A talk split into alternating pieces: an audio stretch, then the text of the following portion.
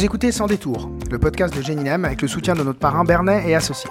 Ici, vous trouverez des témoignages authentiques d'entrepreneurs suisses romans, des hommes et des femmes qui, à un moment clé de leur parcours et parfois à répétition, ont choisi de faire les choses autrement. Ils et elles partagent sans détour leur expérience entrepreneuriale, leur vision du business et de la vie. Sans plus attendre et sans a priori, entrez donc avec nous dans le monde fascinant des entrepreneurs. Peut-on encore créer son entreprise ou même faire du business sans parler de durabilité? Nous recevons aujourd'hui Marie Chassot, qui après des études en relations internationales, pour avoir un impact sur le monde, a travaillé de nombreuses années dans l'industrie de l'horlogerie du luxe, où elle va occuper différents postes à responsabilité, notamment en lien avec la stratégie, avant de créer et de porter un projet intrapreneurial et bousculer les codes au sein du grand groupe. C'est un moment clé de sa vie, puisque ce projet s'accompagne d'une prise de conscience et d'une volonté de participer à une transition plus durable. La raison pour laquelle elle va quitter cette industrie et créer La Mèche, qui est une agence qui accompagne dans les démarches de durabilité. Ses clients sont autant des corporates que des startups, comme par exemple cette toute jeune marque horlogère genevoise, ID Genève, qui conçoit, fabrique et distribue des montres de manière totalement différente. On parle branding, impact, KPI, valeur, et même si c'est un peu comme tout le monde, on parle durabilité. Alors bonjour Marie, bienvenue dans ce podcast. Bonjour Cyril. Est-ce que tu peux te présenter? Ah Oui, tout à fait. Je m'appelle euh, je m'appelle Marie. Euh, je suis euh, fondatrice de, La Mèche, qui qui est une, une, agence de conseil, un magazine, un réseau social qui qui accompagne les particuliers, les entreprises dans leur transition vers vers des pratiques et des comportements plus responsables.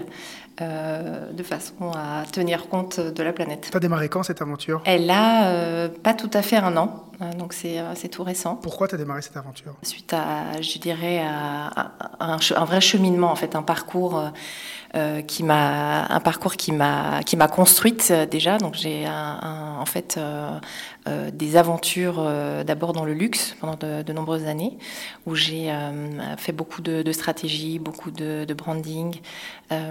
et puis à la fin de, ces aventures-là, la dernière était la création d'un projet, d'une entreprise qui essayait un petit peu de proposer un nouveau paradigme dans, l'horlogerie en remettant en question les, matériaux utilisés les pratiques euh, tout au long de la chaîne de valeur. Et euh, c'était pour moi la prise de conscience que, c'était ma mission et que j'avais vraiment euh, envie et besoin aussi de participer à cette, transition. et l'aventure, l'aventure s'est terminée au sein de, ce groupe qui est le groupe Richemont. Et, c'est là que j'ai décidé de créer mon projet à mon image, en fonction de ce que j'ai pu observer, de ce que j'ai pu, de ce que j'ai pu vivre et de ce que j'estimais être nécessaire. J'ai deux petites questions. Alors déjà le nom, la mèche. Alors j'aime bien, j'aime bien l'idée de, laisser les gens euh, imaginer ce que ça pourrait bien euh, signifier, parce qu'en fait il y a plein d'interprétations euh, possibles. Et elles sont toutes valables en fait, parce que c'est la mèche, c'est éclairer le chemin, c'est il est nécessaire, allumer la mèche, voilà, il est temps maintenant de, plus accepter le statu quo et, d'agir et puis et puis voilà, de, montrer aussi euh, aux gens et aux organisations quelles sont les solutions possibles et euh, comment est-ce qu'on peut les accompagner. Tu viens de l'univers du luxe. Aujourd'hui, la mèche, ça s'adresse à, quel genre de, société, d'entreprise? Alors c'est vrai que, que, je viens de, cet univers, de cet univers du luxe. la mèche s'adresse pas uniquement aux, aux, entreprises de luxe parce que la durabilité et la responsabilité, c'est une question qui est vraiment transversale et c'est finalement, même si c'est vrai que ce sont des questions complexes, ça reste aussi des questions de, bon sens. Euh, donc elle s'adresse euh, à toutes, à toutes sortes d'organisations avec toujours évidemment ce, cet ADN que j'ai euh, d'un grand sens de, de, l'esthétique et de, et de la volonté de faire les choses de manière vraiment dans l'excellence. Si une start-up, elle vient vers la mèche pour, pour du conseil, ça arrive? Ça arrive, tout à fait. Euh, oui, c'est le cas déjà. Euh, donc la Mèche euh, accompagne une, une start-up dans, dans l'horlogerie, hein, qui est vraiment une start-up très innovante, qui amène des solutions vraiment intéressantes à l'horlogerie. Et, c'est très, très courageux de leur part, parce que c'est vraiment un secteur qui est très concurrentiel. La, marque s'appelle ID Genève, c'est une marque genevoise. Euh, et qui, euh, qui s'appuie sur le principe de l'économie circulaire et qui amène, qui amène vraiment, euh, je dirais, un œil neuf à l'horlogerie. Donc, je les accompagne modestement dans leur développement stratégique. Sauf erreur, tu as fait des études en, des hautes études internationales et de développement. Comment on arrive au branding? Alors vraiment, c'est, euh, je dirais, le, le, hasard en fait euh, euh, d'un, parcours que, que j'ai la sensation, avec le recul, de pas vraiment avoir maîtrisé, parce que j'ai fait en effet ces études par choix, parce que parce que je me destinais vraiment à travailler dans les organisations internationales pour avoir vraiment un impact, mais pour, pour aussi avoir le côté le côté humain. le côté je, je, donne, je redonne. Et euh, il se trouve que, euh, ça peut paraître stupide, mais j'ai lu un livre qui s'appelle euh, Belle du Seigneur, qui en l'occurrence se passe à l'époque de la Société des Nations, donc avant la Deuxième Guerre mondiale, et qui décrit, mais de manière apparemment vraiment, d'après ce que ce que ce qu'on m'a expliqué ensuite, de manière vraiment très réaliste, finalement le, le, fonctionnement des organisations internationales. Et j'ai quand même assez vite compris que j'étais pas faite pour ça, parce que c'est très, c'est très euh, c'est très euh, procédurier, c'est très administratif, etc. Donc je me suis dit non, finalement c'est pas ça que je vais faire. Donc j'ai fait un petit peu de finance. C'était pas ça non plus que je voulais faire parce que c'était beaucoup trop, euh, beaucoup trop, je sais pas, contraignant, beaucoup trop, en fait, inintéressant. Et puis après, je suis arrivée dans le luxe par hasard parce que j'ai trouvé ça intéressant en observant un peu les rapports des analystes financiers. Et puis bah, j'y suis restée parce que le luxe a ça de à la fois magnifique mais aussi à la fois terrible qu'il vous enveloppe dans une espèce d'univers qui est euh, qui est euh, extraordinaire, qui est beau euh, et, et, je regrette pas du tout parce que j'ai appris beaucoup beaucoup beaucoup de choses. Ça a été très très formateur et ça m'a permis aujourd'hui justement d'avoir ce, ce, regard et ce recul sur justement les choses qu'on devrait faire pour pour améliorer la situation et les choses qu'on devrait faire pour diminuer l'impact des entreprises euh, sur la planète.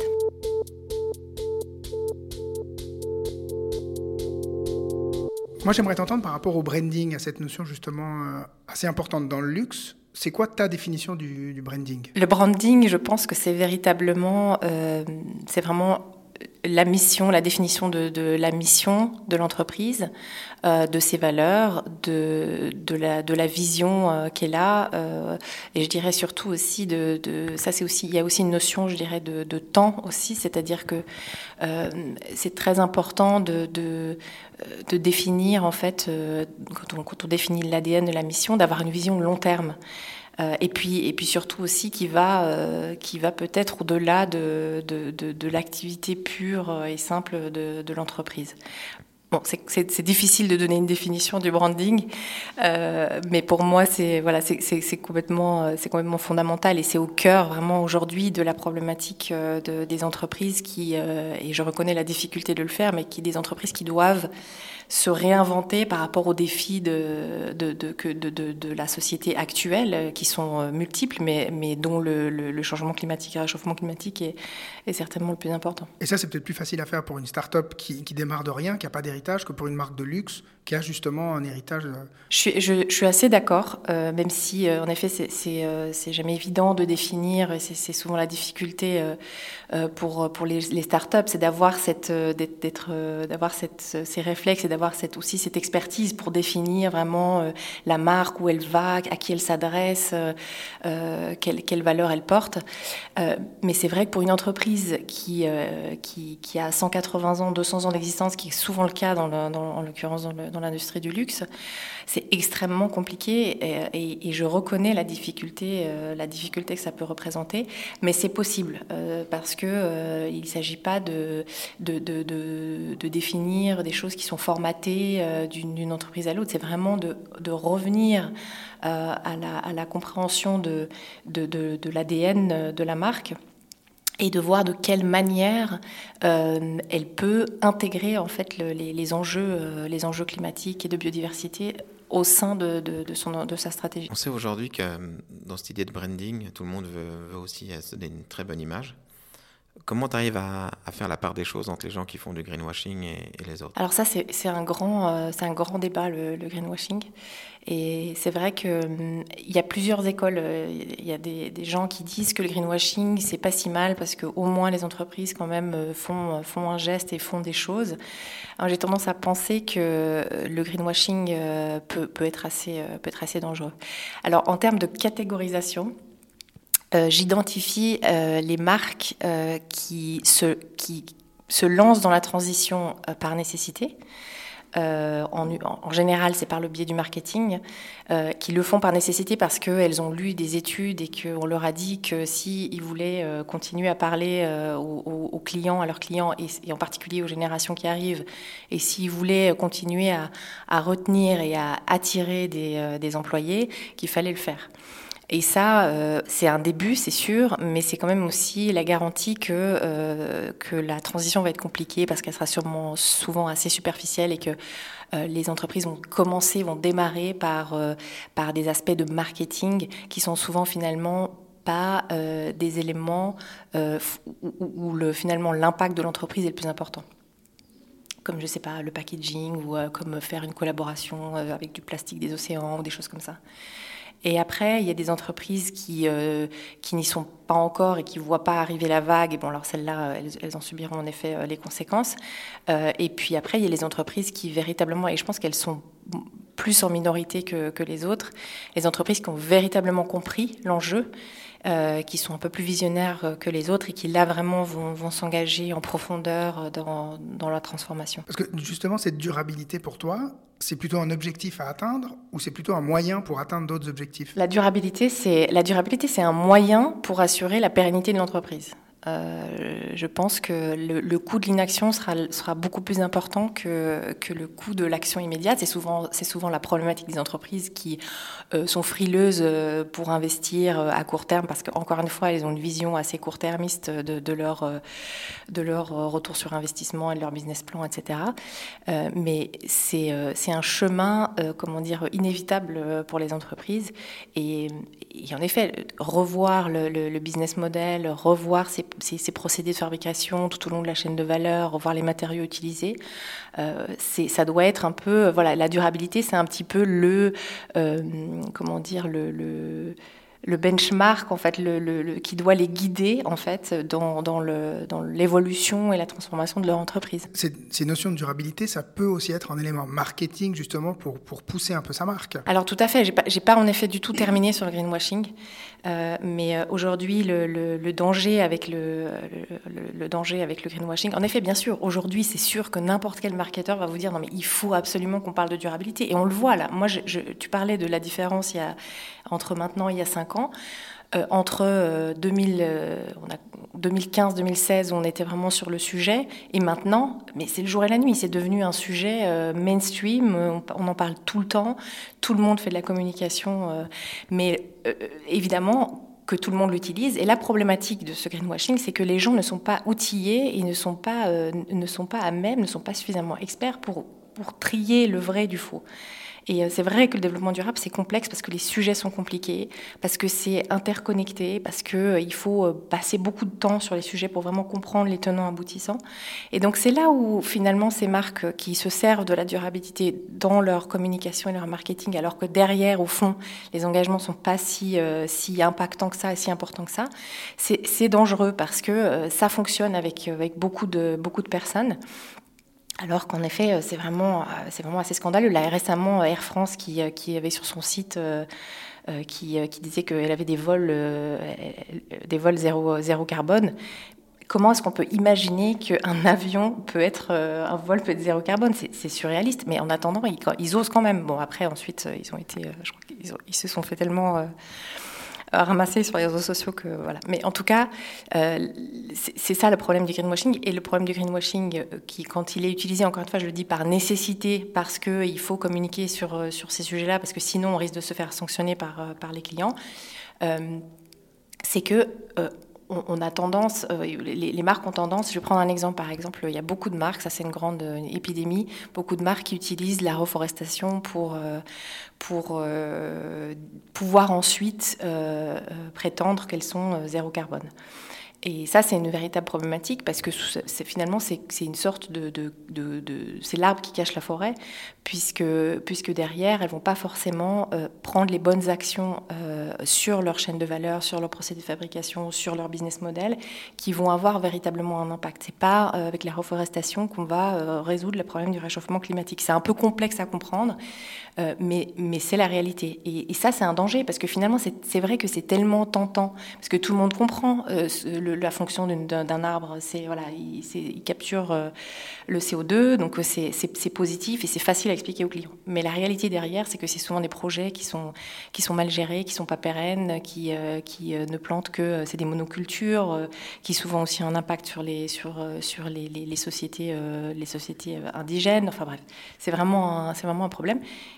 Et c'est là où je, je, pense qu'en effet, le greenwashing est contre-productif et est, potentiellement dangereux parce que finalement, il ne contribue pas à, la, à, résoudre le problème. En fait. On comprend que planter des arbres, ça peut aider, mais c'est pas ça qui va tout changer. C'est quoi qui va changer? Ce qui va changer, c'est vraiment que chaque, euh, chaque entreprise euh, prenne ses responsabilités, évalue euh, en fonction de l'industrie dans laquelle elle opère, évalue quels sont les impacts les plus importants, établisse ensuite une stratégie, une feuille de route à court, moyen, long terme, avec des, vrais objectifs de, diminution d'utilisation des ressources, de diminution évidemment de produits chimiques. après, évidemment, ça dépend de, l'industrie et, ensuite euh, agissent, c'est-à-dire mettent en place ce plan d'action. Et il ne s'agit pas d'être parfait euh, la première année ou la deuxième année, il s'agit juste d'avoir de, cet engagement-là qui est authentique et qui génère vraiment euh, des résultats, et que chaque année, ensuite, euh, ces résultats soient, soient, soient publiés, soient, soient, soient montrés au, public ou aux gens qui, ont, qui ont envie de savoir. Et ça, c'est une opportunité pour des, pour des entreprises qui se créent. Alors oui, et j'ai même envie de dire que je, je suis encore surprise que des entreprises puissent se créer aujourd'hui sans, sans, intégrer cette notion-là, au moins, au moins au niveau de la réflexion. Et euh, voilà, ça, je vais paraître peut-être un petit peu dogmatique en disant ça, mais c'est vrai que je pense que c'est aujourd'hui, quand on, quand on crée une entreprise, on doit au moins considérer ces, ces questions-là. Et c'est une opportunité, bien sûr, oui, parce qu'on disait tout à l'heure, c'est plus compliqué de, de, se transformer après 100 euh, ans ou même 50 ans d'existence euh, que, de, que de se créer, même si c'est difficile de créer une entreprise.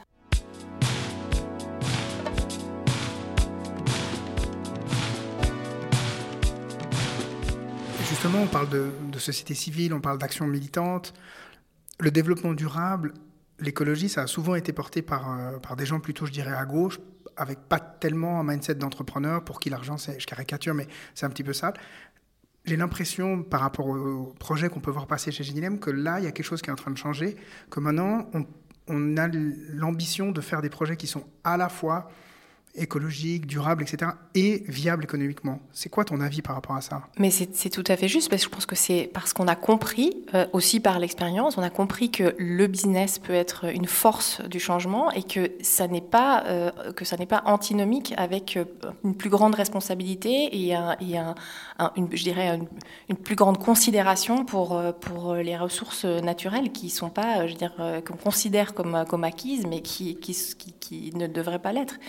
Euh, et je pense que c'est cette prise de conscience de dire, mais euh, au contraire, et on il y a plein d'études euh, là qui, sortent et qui prouvent que les entreprises qui sont pionnières, en plus de ça, dans, dans, l'investissement aussi de, de, pour, pour, pour, plus de, pour plus de durabilité, moins d'impact, sont, sont, sont, hyper, le résultat est hyper positif et continue à, à être profitable et être encore plus, encore plus profitable. On peut prendre l'exemple, je ne sais pas, de Patagonia par exemple, qui est vraiment pionnière dans dans cette, dans cette démarche-là. Il y en a d'autres, euh, mais, euh, mais c'est aujourd'hui cette prise de conscience et aussi, je pense qu'aussi, euh, finalement, c'est ça aussi, c'est que je pense, pour répondre aussi, pour revenir à la question que tu posais, comment est-ce que tu, comment est-ce, quel conseil tu peux donner aux gens de l'intérieur, comment est-ce qu'ils peuvent transformer. Je pense qu'il faut parler le langage aussi de ces gens qui pensent que, voilà, qui, qui sont formatés, voilà, le système veut que on doit avoir un retour sur investissement, que tout investissement doit être suivi de résultats dans les trois ans à venir ou euh, et je pense qu'en parlant leur, leur, langage, en parlant de retour sur investissement ou de profitabilité, ou de profitabilité euh, ça, ça leur permet aussi peut-être d'appréhender plus facilement, euh, parce que je porte pas de jugement. Encore une fois, c'est pas tout le monde n'est pas forcément apte à, comprendre ces problématiques et à peut-être à les intégrer, à ouvrir son esprit. Je comprends. Quand on a été quand on a été formaté, c'est difficile hein, de se remettre en question. Mais je pense que c'est vraiment, en fait, c'est par le business que qu'on arrive à prouver que, que, que c'est viable et qu'au contraire c'est profitable et que et qu'il y a beaucoup d'études qui, qui montrent aussi au niveau étatique comme au niveau des entreprises que le fait de ne pas agir et d'attendre euh, coûtera beaucoup plus cher. Donc ça implique aussi une gouvernance particulière pour ces entreprises? Je le, je, le, je le, souhaiterais. Euh, maintenant, euh, oui, la gouvernance, la gouvernance doit aussi évoluer. De toute façon, je dirais tous les tous les systèmes euh, sont un peu has-been. Enfin, la, façon dont on communique, la façon dont on, dont on gère, euh, la, gouvernance, le management.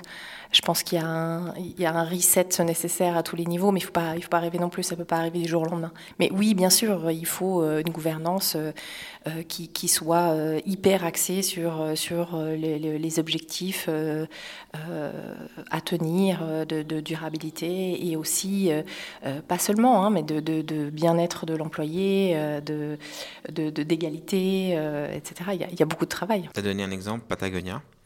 Euh, Patagonia, c'était déjà dans l'ADN, je pense même au départ, en 1973, quand ça a été créé. Mais c'est vrai que pour moi, d'un regard extérieur, et je me trompe probablement, mais c'est toujours peut-être un peu plus facile pour une entreprise qui est bien implantée, qui a déjà des valeurs de base, de faire encore l'effort supplémentaire. On parlait des startups avec Cyril il y a, il y a un tout petit moment la start-up, elle a besoin d'équilibrer son bilan très rapidement, de gagner des sous et pas trop en dépenser. Et des fois, c'est quand même en contradiction avec, euh, avec la durabilité. Je parle notamment du sourcing.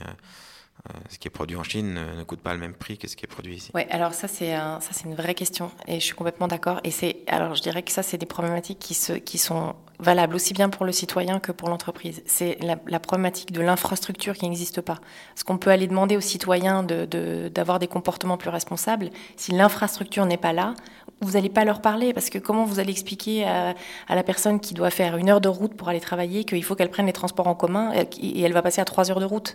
S'il n'y a pas les solutions qui sont, qui sont fournies, qui sont proposées, euh, euh, là, maintenant je parle des entreprises, euh, c'est le parcours du combattant. Donc euh, oui, c'est pour ça que c'est compliqué parce qu'on n'y est pas encore. A, et c'est pour ça qu'il y a des entreprises, il y a des startups qui, qui arrivent et qui proposent des solutions, mais elles doivent se battre parce que elles veulent changer le système, elles veulent changer l'industrie dans laquelle elles travaillent, mais elles doivent se battre énormément pour y arriver.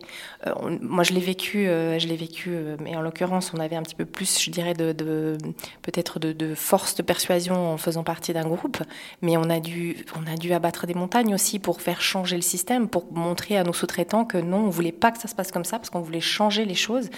Et, et, c'est vrai que pour les startups qui ont déjà beaucoup, beaucoup de problématiques à gérer, euh, devoir aussi euh, gérer celle-ci en termes de sourcing, prendre une décision entre plutôt ce, matériau ou ce matériau euh, avec une grosse différence de prix ou choisir de fabriquer dans tel ou tel pays avec aussi une grosse différence de prix. Bon, l'avantage, c'est que je pense que la pandémie nous, a, nous a ramené à, aussi une vision un peu plus locale et je pense que ça, c'est certainement une bonne chose. Mais je, comprends tout à fait la problématique.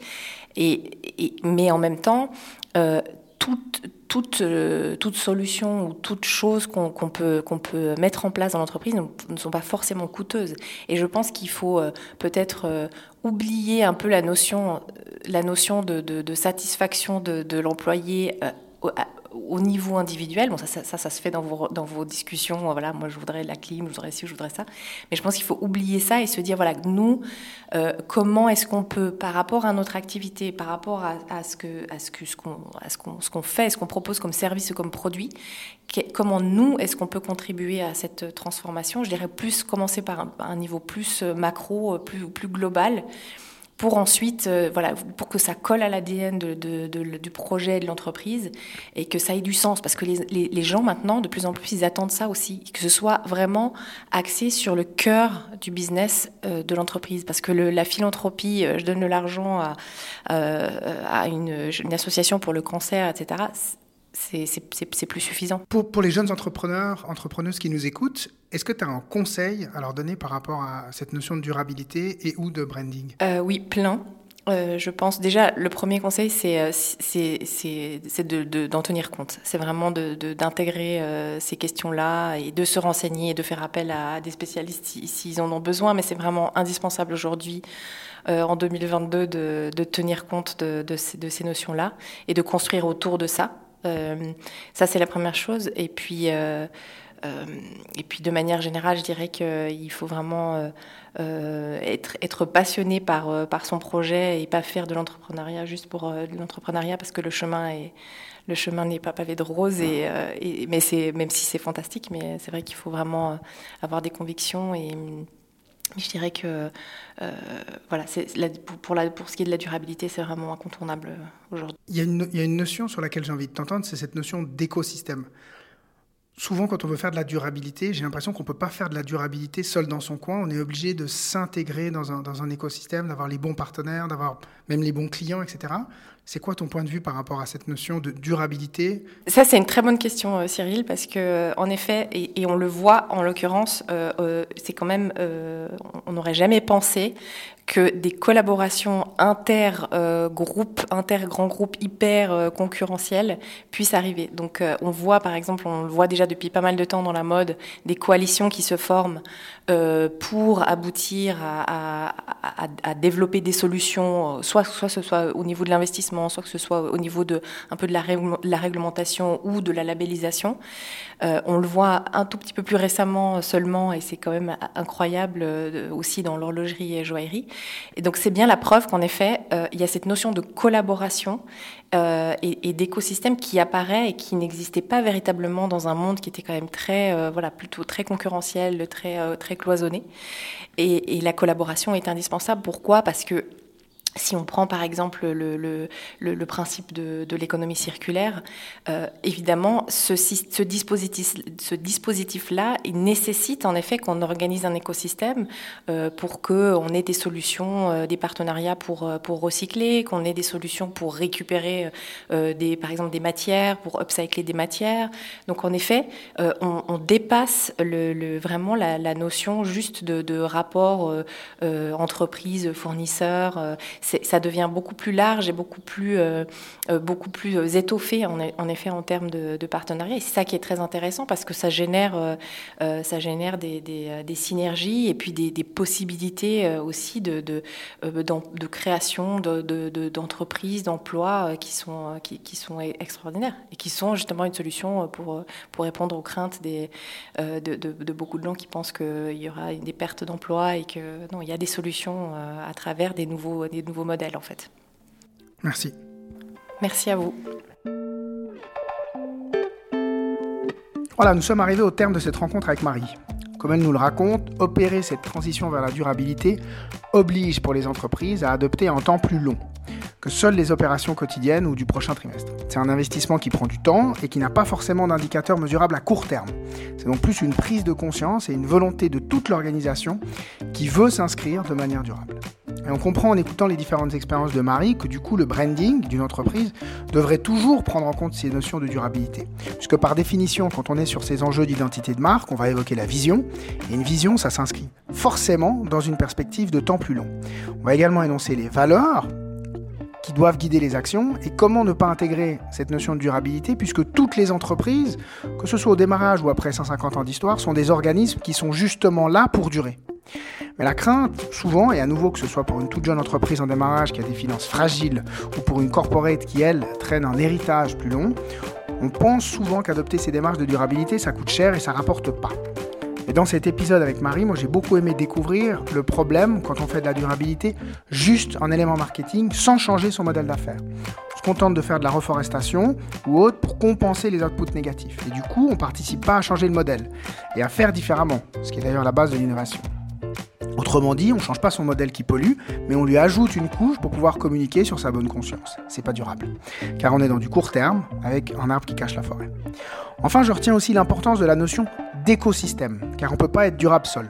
La durabilité implique de prendre en compte tous les aspects de son business, la sous-traitance, l'origine des matières premières, la consommation des ressources, les employés, etc. etc. qu'on ne peut pas être durable seul dans, dans son coin. On doit s'inscrire dans un écosystème et c'est cette co-construction d'écosystèmes durables qui va faire émerger de nouvelles infrastructures qui vont permettre encore plus de durabilité. Toute la beauté de la démarche. Et si vous voulez aller plus loin, je vous recommande, et c'est la deuxième fois que je parle de ce livre, euh, bah justement le livre d'Isabelle Delonoy, L'économie symbiotique, où il est également beaucoup question d'écosystème et de changement de paradigme.